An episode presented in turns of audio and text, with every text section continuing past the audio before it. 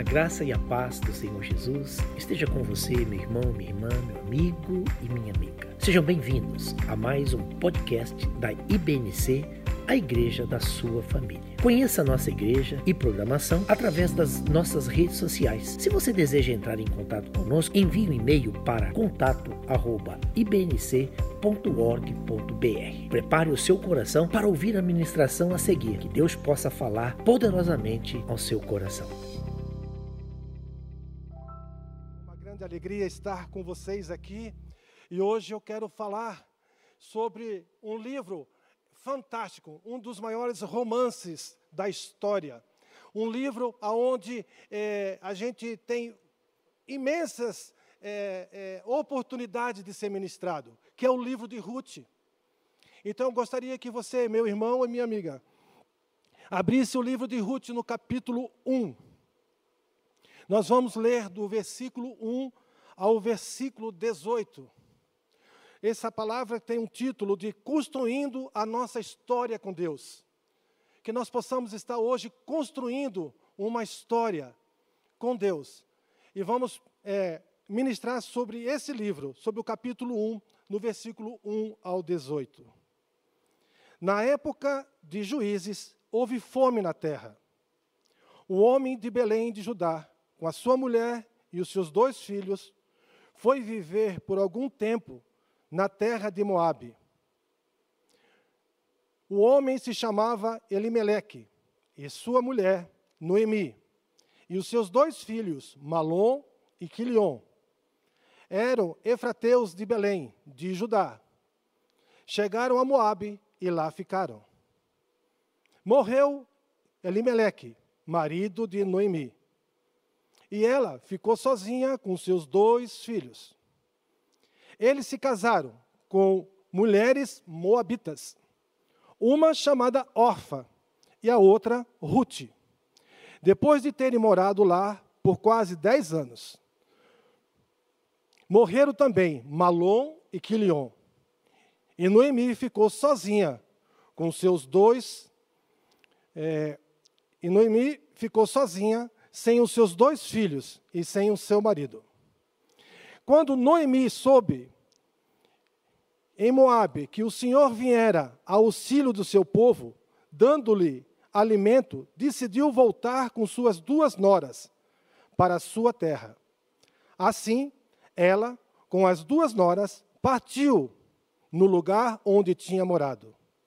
Enquanto voltavam para a terra de Judá, Disse-lhe Noemi: Vão, retornem para a casa das suas mães. Que o Senhor seja leal com vocês, como vocês foram leais com os falecidos e comigo. O Senhor conceda que cada uma de vocês encontre segurança no lar do outro marido. Então, deu-lhe os beijos de despedida, mas elas começaram a chorar alto e lhe disseram: Não Voltaremos com você para junto do teu povo. Disse, porém, Noemi: Volte, minhas filhas, porque vieram comigo? Poderia eu ainda ter filhos que viesse a ser seus maridos? Volte, minhas filhas. Vão, estou velha demais para ter outro marido. E mesmo que eu pensasse que ainda há esperança para mim, ainda que eu me casasse esta noite e depois desse a luz a filhos, iriam vocês esperar até que eu crescesse? Até que eles crescessem? Ficariam sem casar, a, a, sem casar a, esperar de, a espera deles? De jeito nenhum, minhas filhas. Para mim é mais amargo que para vocês, pois a mão do Senhor voltou-se contra mim. Estamos ali no versículo 14. Elas então começaram a chorar alto de novo. Depois, Orfa deu um beijo de despedida na sua sogra, mas Ruth ficou com ela.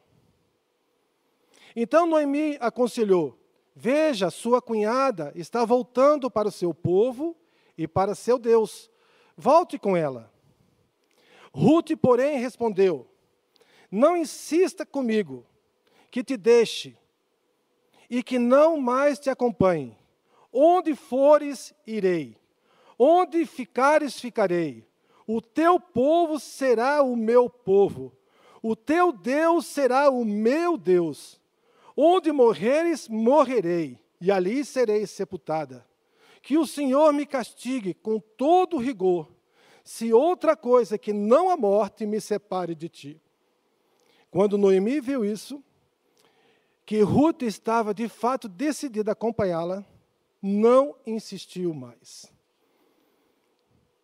Amém, meus irmãos? Essa é uma passagem, é um livro, um romance de quatro capítulos, mas de uma história é, grandiosa para nossas vidas.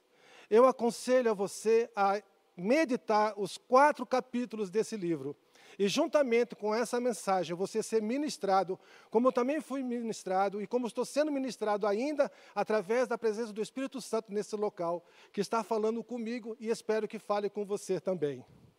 Uma, uma breve introdução desse livro, a história de Ruth, de uma mulher viúva, moabita, que se converteu ao Deus de Israel, foi discipulada pela sua sogra Noemi. É, são, conta também que nós estamos falando aqui de duas cidades. Uma, Belém, que quer dizer cidade, é, casa de pão, e a outra, Moabe, que é essa cidade, ela vem de origem da filha mais velha de Ló. Você pode ver isso lá em Gênesis 19, 37. Essa terra dos Moabitas era uma terra politeísta, adoravam muitos deuses. Noemi, é, Ruth, ela se torna uma bênção para o povo de Deus. Ela torna ancestrais do rei Davi e do nosso Senhor Jesus Cristo. O livro é inspirado em ricas lições para nossas vidas, como fidelidade, amor, obediência e fé. A história tem diversos problemas também, como morte, viuvez, amarguras, finanças e etc. Mas também fala da amizade, da provisão e das recompensas espirituais. Construindo a nossa história com Deus. É isso que eu quero falar essa noite. É nesse assunto que eu quero debater com você.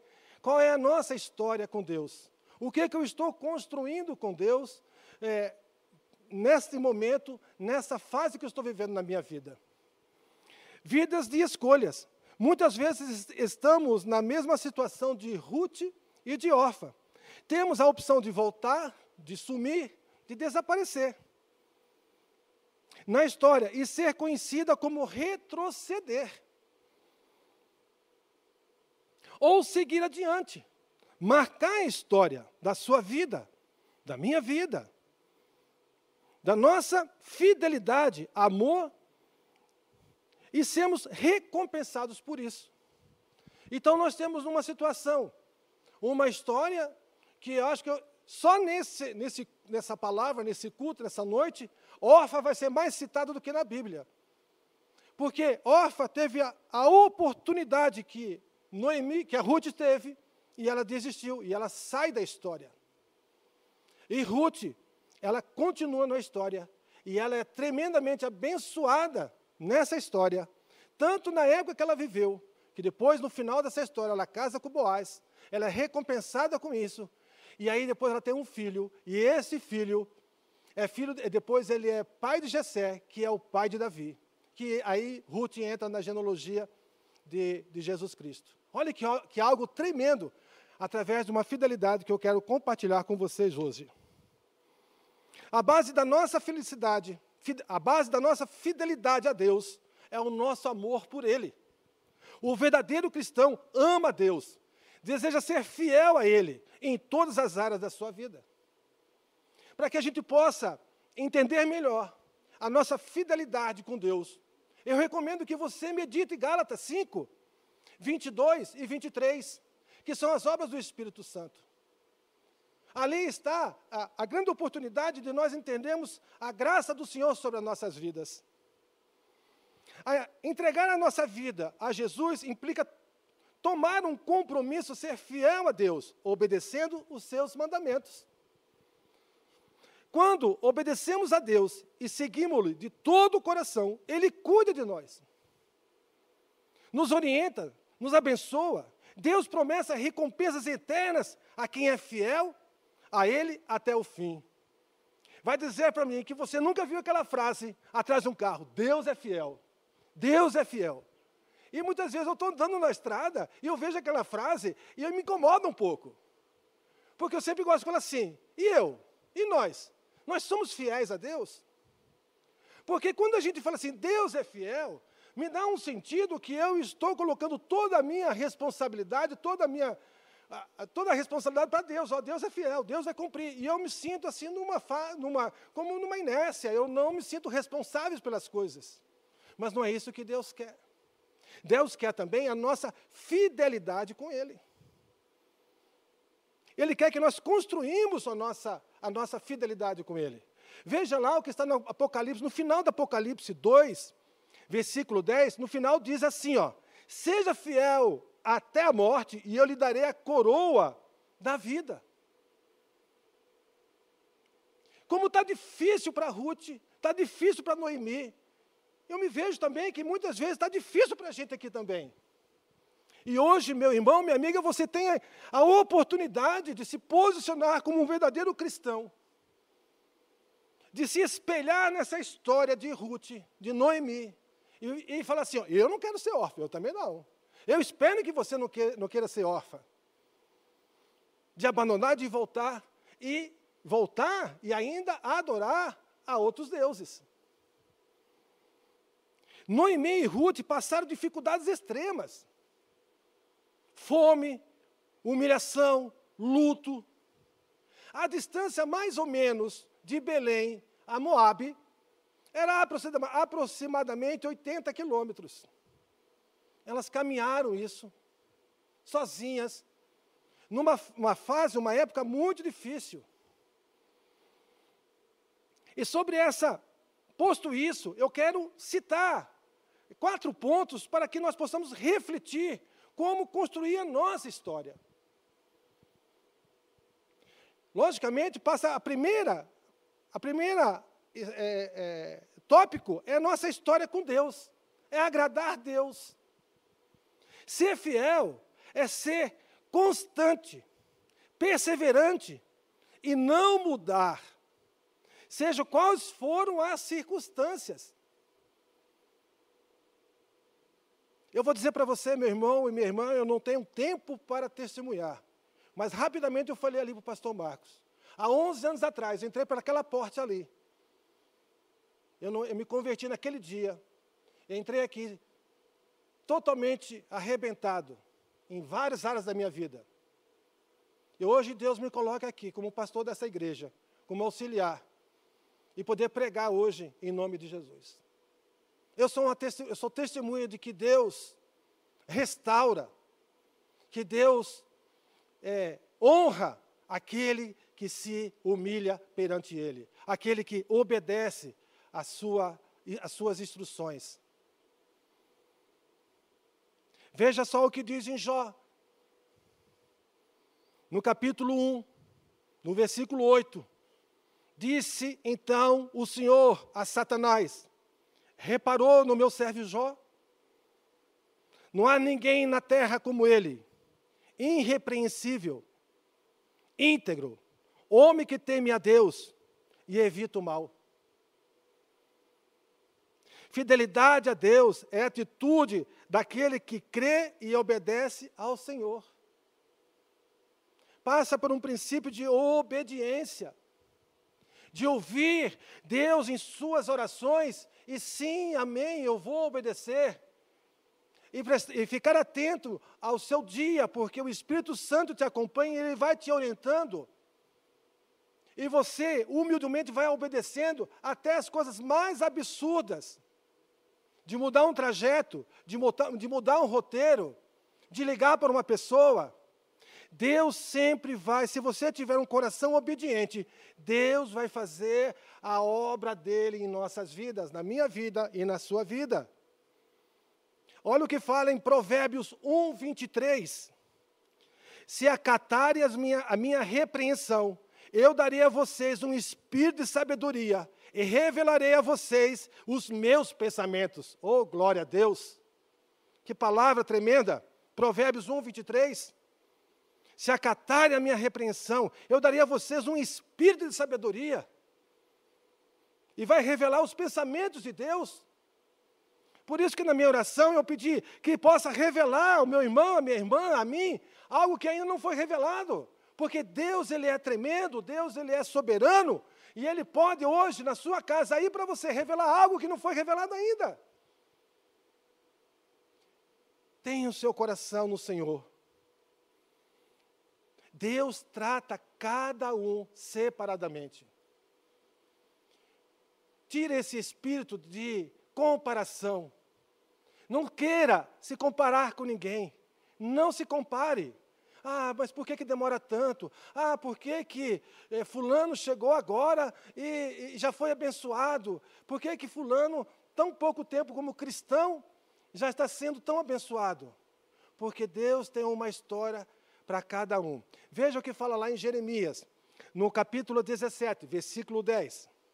Eu, o Senhor, examino os pensamentos e ponho à prova os corações. Eu trato cada pessoa conforme a sua maneira de viver, de acordo com o que ela faz. Aqui está dizendo que cada pessoa, Deus trata cada pessoa individualmente. Porque o que, que Deus quer? Deus quer o nosso coração. Ele quer a nossa entrega total. Ele não quer meio. Você não torce para um meio time. Não tem essa de torcer para dois, três times. É um time, é um time. E Deus, muito mais. Você não tem como. como é, não, o negócio é mais ou menos. Não tem mais ou menos. Se você quer ter um relacionamento mais ou menos com Deus, Deus vai te dar uma vida mais ou menos também. Deus quer o nosso coração, de corpo e alma. Veja, lá no versículo 15 de Ruth, Noemi aconselhou, porque ela teve a oportunidade. Noemi teve oportunidade, é, Ruth teve a oportunidade diversas vezes de voltar. E no final, Ruth, a, Noemi fala assim: ó, veja sua cunhada, está voltando para o seu povo e para o seu Deus, volte com ela. Volte com ela. Mas eu vejo aqui que é, não estava no coração de Ruth voltar. Ruth entendeu quem era Noemi. Ruth entendeu o discipulado de 10 anos. E ela teve essa oportunidade. E não, e, e não voltou. Ela ficou firme porque ela tinha um propósito no coração dela.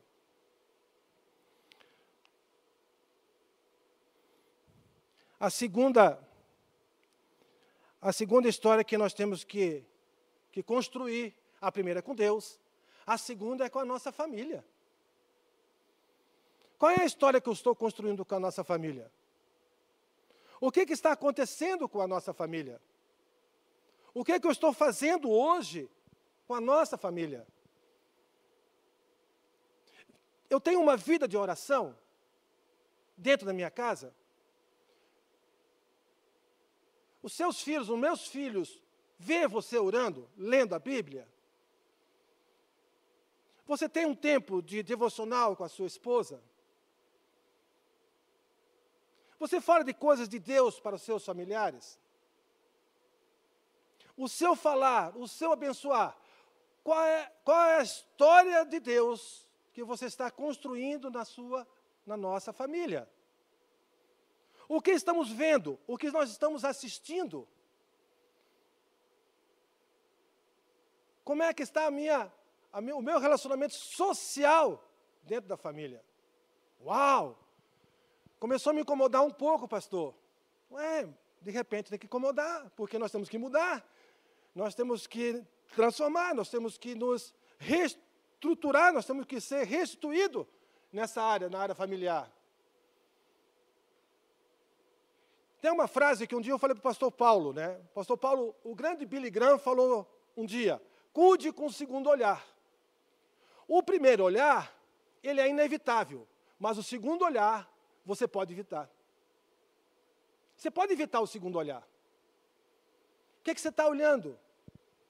Porque o primeiro olhar, ele é inevitável. Eu posso olhar uma mulher bonita na rua, mas eu posso olhar e seguir meu caminho.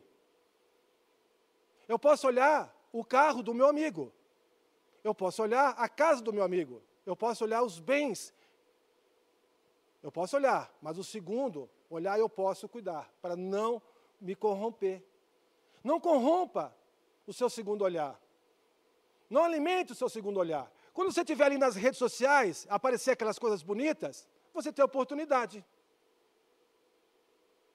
Primeiro olhar é inevitável, mas o segundo olhar, você voltar e ficar admirando e curtindo, já é outra coisa. E isso vai minando o quê? O nosso coração. Vai minando os nossos pensamentos. E aí nós temos que mudar. Então, cuidado com o segundo olhar. É uma dica.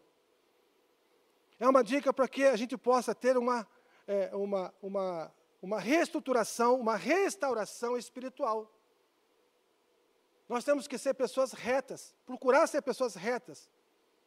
Vamos lembrar lá de Jó. Olha meu, olha meu servo Jó, uma pessoa íntegra, pura. Vejamos o que fala em 1 Timóteo 5,8. É uma palavra dura para os nossos corações, mas está na Bíblia. E nós temos que transformar essas palavras em bênção, mas essa aqui, quando eu olhei, eu falei, uau, Senhor, mas é uma palavra dura para os nossos corações, mas é 1 Timóteo 5,8.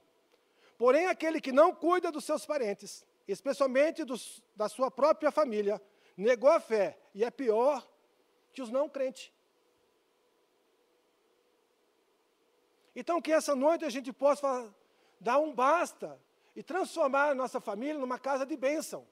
Transformar a nossa família uma casa que a gente possa orar, que a gente possa falar das coisas de Deus, que a gente possa ter princípios das coisas de Deus. Vejamos o versículo 4 do capítulo 1 de Ruth. Eles se casaram com mulheres moabitas, uma chamada Ofa e outra Ruth, depois de terem morado lá por quase 10 anos. O que eu entendo aqui, que eles moraram todos juntos, e durante 10 anos, a, a, tanto Ruth como Orfa foi discipulada por Noemi. Numa terra de outros deuses, numa terra moabita. Mas ela teve oportunidade de ministrar o coração. Mesmo, mesmo com as adversidades, passando fome talvez, passando dureza, talvez Deus não dando a resposta que mereciam naquele momento. Mas ela, ela continuou falando desse Deus maravilhoso, desse Deus que ela conhecia, tanto para elas como para os filhos. Depois faleceram os filhos. Então foram dez anos de caminhada com Noemi. E Ruth aprendeu muito ali. Eu acredito que Orfa também aprendeu, mas decidiu não segui-la. Ruth entendeu quem era Deus de Noemi e quem era Noemi de Deus. Ela entendeu esse relacionamento. O terceiro o terceiro é, história que nós temos que construir é nossa área profissional. Mas encontramos algo nessa história? Sim. Nós encontramos princípios de honestidade, de humildade, de comprometimento, de responsabilidade, de agradecimento. Vejamos no capítulo 2, agora vou pular para o capítulo 2, no versículo 2, Ruth, a Moabita, disse a Noemi: ela já estava lá em Belém de volta. Vou colher espigas no campo daquele que me permitir. Ruth tomou uma atitude que falou assim: e nós estamos passando fome. Nós temos que nos alimentar. Eu vou fazer o quê? Vou para o campo. É, é, época de colheita.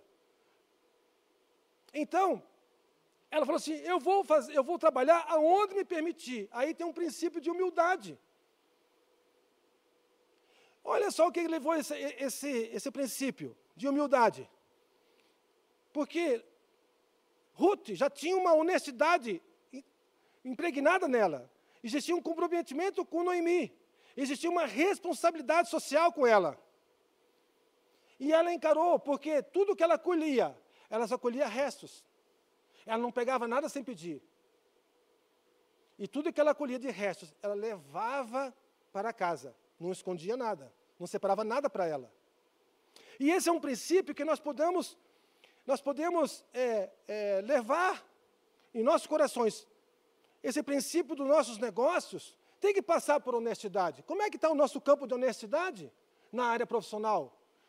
Tanto se eu sou, se eu sou, se eu sou um, um se eu sou um profissional ou se eu sou tenho uma empresa. Como é que passa essa questão de humildade? Eu assumo a responsabilidade, eu reconheço os meus erros, eu estou comprometido com a empresa, com a sociedade. Eu agradeço. Todos os dias lá na nossa casa, nós agradecemos as representadas, nós agradecemos, nós damos os nomes dos gerentes, dos diretores da empresa, as provisões que estão chegando, Muitas vezes não está chegando os recursos, a gente já agradece porque Deus vai mandar os recursos que ainda estão por vir. Então, que nós possamos ter essa, essa, é, é, esse princípio profissional dentro do nosso coração. Veja o que fala em, em Salmo, em Salmos 18, 25, 26. Ao fiel te revelas fiel, ao irrepreensível te revelas irrepreensíveis. Irrepreensível. Ao puro, te revelas puro.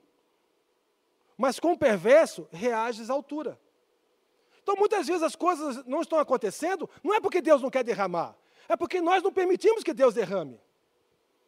Nós queremos que Deus, é, Deus seja fiel. Mas qual é o nosso papel? Então, que nós possamos nessa noite construir de verdade a nossa história. Eu vou pegar lá Romanos 2. Olha o que fala Romanos 2, versículo 6 a 8. Deus retribua a cada um conforme o seu procedimento.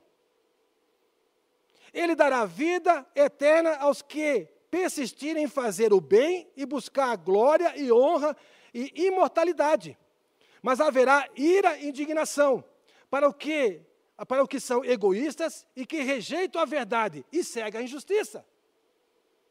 Uau, mais uma palavra difícil aqui de a gente assimilar, mas é. É palavra da Bíblia.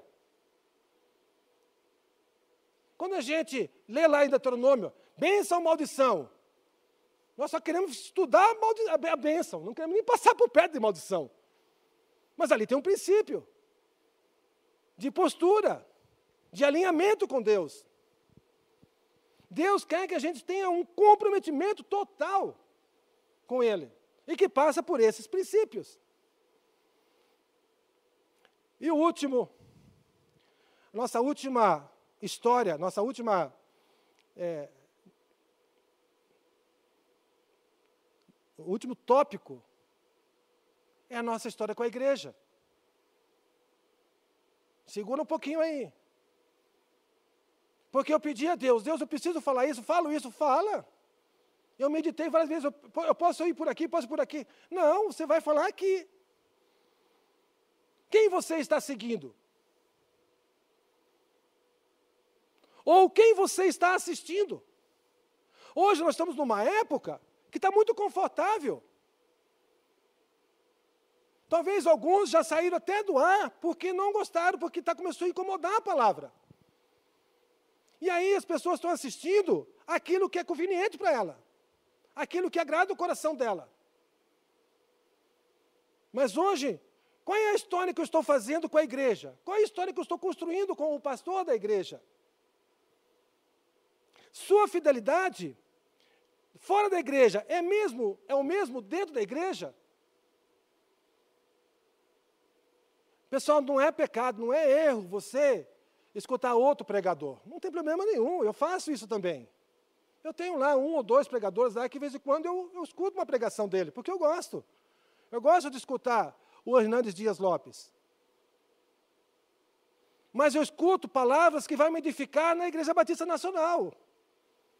Que vai me trazer para dentro da Igreja Batista Nacional. Porque foi aqui que Deus me colocou, é aqui que eu tenho que ficar. É aqui que eu tenho que honrar. É aqui que eu tenho que desenvolver. É aqui que eu tenho que assistir, é aqui que eu tenho que seguir a orientação. Quem é o seu pastor para você? O que, que ele representa? Estamos seguindo suas orientações, recomendações, seus exemplos? Estamos honrando os nossos pastores? Nós temos que construir uma história. Olha o que fala em Hebreus 10, 25. Não deixamos de nos reunir como igreja, segundo os costumes de alguns. Olha só, não deixamos de se reunir como igreja, segundo os costumes de alguns. Alguns não estavam mais seguindo. Mas procuremos encorajar uns aos outros, ainda quando vocês veem que o dia se aproxima. Ruth, no, cap, no versículo 16, diz assim: ó, Porém respondeu: Não insista comigo que te deixe, e não mais te acompanhe. Aonde fores eu irei, aonde ficares ficareis. O teu povo será o meu povo, o teu Deus será o meu Deus. Oh, tremendo isso. Se por algum motivo Deus te colocou na Igreja Batista Nacional, queira crescer aqui na Igreja Batista Nacional. Ah, mas estou vivendo uma fase difícil, as palavras são difíceis, o momento é difícil, não estou conseguindo. Insista, persista, não desista. Tenha fé, coragem. Deus está construindo uma obra na sua vida, Deus está fazendo uma obra na sua vida. Temos uma igreja temos um pastor, temos uma equipe pastoral, temos ministério e temos um povo para cuidar.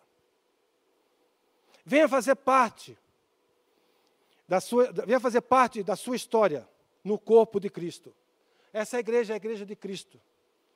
Venha fazer a sua história aqui. Construa a sua história. Vamos fazer parte da sua história. Como eu tenho que agradecer aqui a muita liderança, a muitos pastores que ajudaram a construir a minha história. E ainda continuo. Eu quero concluir. Qual será o resultado de construir a nossa história com Deus? Como filho de Deus.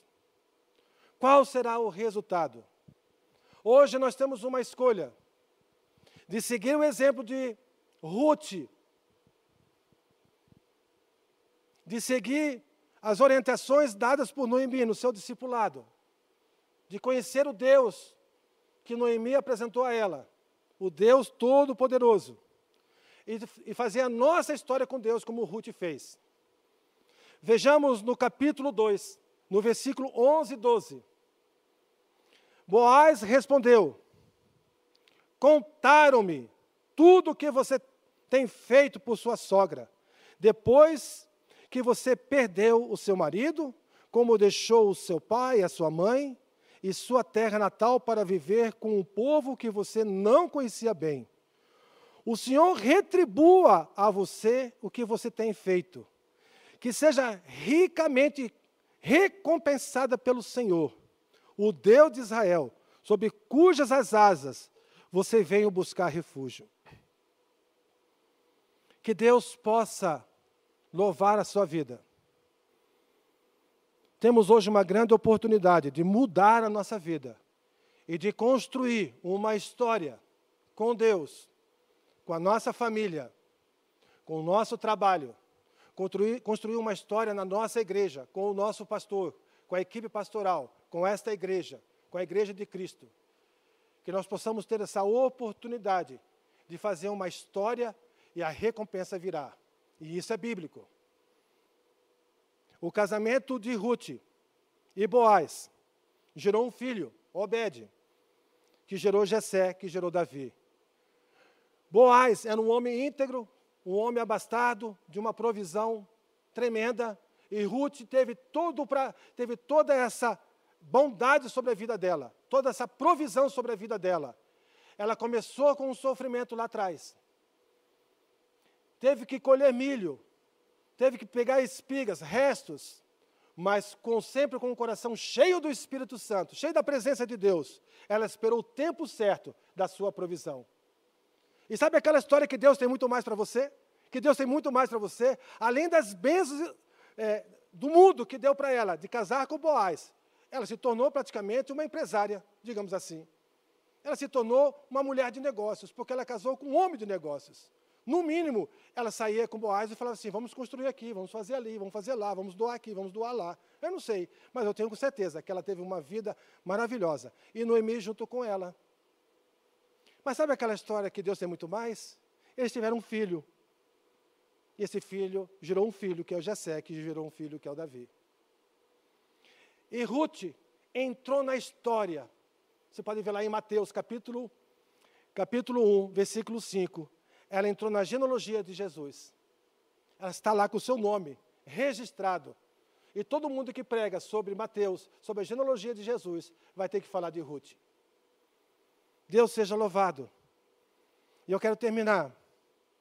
Quando permitimos que Jesus Cristo entre em nossos corações, nós nos tornamos filhos de Deus e recebemos a vida eterna como herança.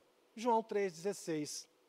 Porque Deus, Deus, Deus tanto amou o mundo que deu o seu Filho unigênito, para que todo aquele que crê não pereça, mas tenha vida eterna.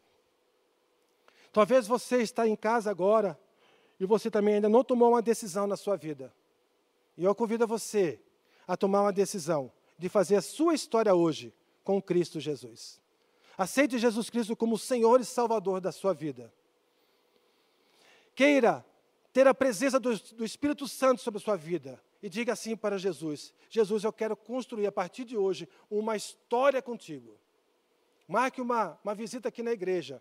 Marque uma reunião com um pastor, um discipulado. Venha falar conosco aqui.